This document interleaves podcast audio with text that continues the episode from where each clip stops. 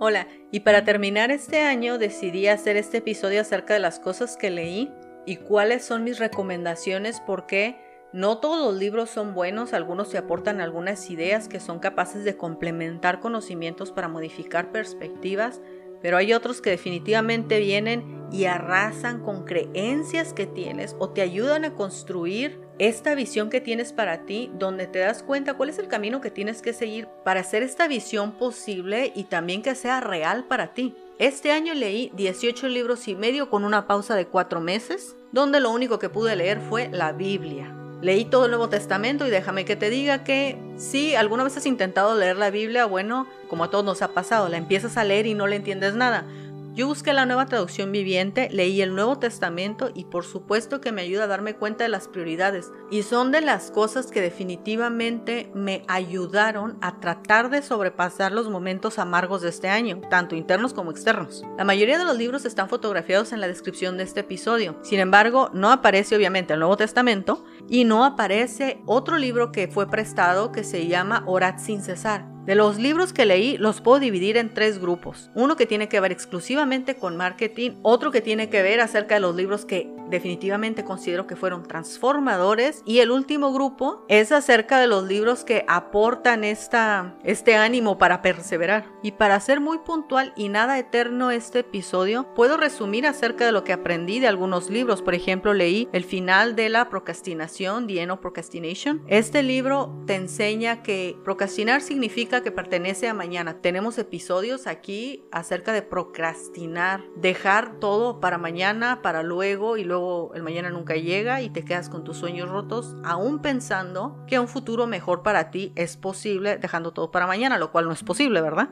Otro libro que me gustó mucho fue The Grit, El poder de la pasión y la perseverancia. Este libro enseña que hay personas que nacen con talento, pero una persona que tiene perseverancia puede vencer a muchas personas que tengan talento. Lo que hemos dicho antes, el poder de la perseverancia puede arrasar aunque no tengas talento. Y otro libro que considero que es importante es el The Rich. Es un libro que te ayuda a cómo salirte de tu zona de confort y explica cómo la mayoría de la gente cuando quiere salirse de su zona de confort intenta dar pasos agigantados, para lo cual no está preparado y se le viene a derrumbar el esfuerzo con la motivación. Y lo que es correcto es identificar cuál es tu límite y hacer un esfuerzo inmediato a ese límite. Son pequeños esfuerzos, pero son esfuerzos con los cuales te puedas comprometer para salir de donde estás. Y los que se vendrían a convertir en mis recomendaciones tremendas definitivamente son los libros de Rachel Hollis, el de Amiga deja de disculparte y el de Amiga lávate esa cara. No es el tipo de lecturas que estoy acostumbrada sin embargo, esa mujer sabe escribir. Y aunque son lecturas para mujeres, igual le va a servir a cualquier hombre. Es una mujer que ha sabido salir adelante y que sabe cómo dominar una audiencia. Y por última recomendación, no menos importante, pero diría que de las más poderosas, son los libros de Gran Cardón definitivamente. Gran Cardón es esta personalidad que ha sabido salir adelante. Las cosas que él enseña están probadas en su propia vida. A veces no estoy de acuerdo con la forma en cómo se expresa, siento que es muy rudo o a veces muy grosero, poco amable, quiero decir pero es una persona que ha sido muy resiliente, ha sabido salir adelante a pesar de la adversidad,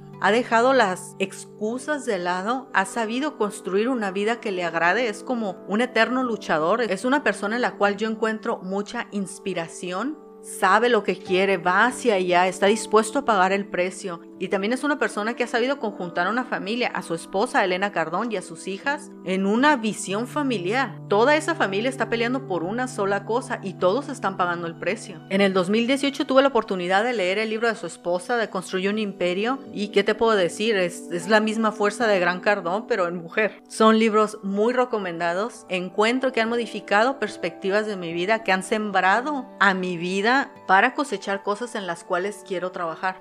Creo que pude haber leído más este año, sin embargo respeté los momentos en los que no podía leer e hice el esfuerzo por en algún momento retomar la lectura poco a poco.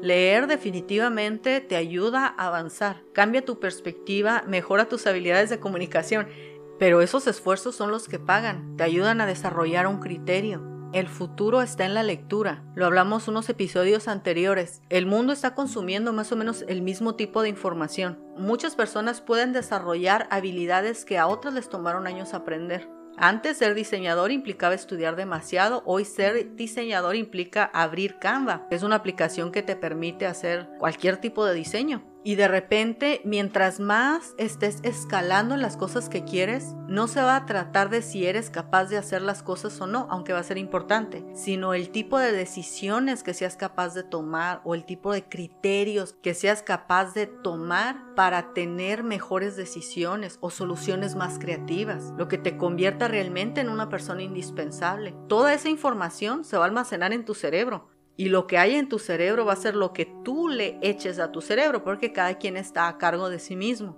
Así que una de mis mejores recomendaciones para el próximo año es, obviamente, que te pongas a leer. Muchas gracias por haberme acompañado durante este año. Hemos crecido, le hemos sufrido, pero lo que importa es que seguimos luchando y seguimos tratando de encontrar esta motivación interna que nos permita mantener vivas las cosas que queremos para nosotros y los nuestros. Muchas gracias por terminar este 2020 conmigo. Y por supuesto que primero Dios nos vemos la próxima.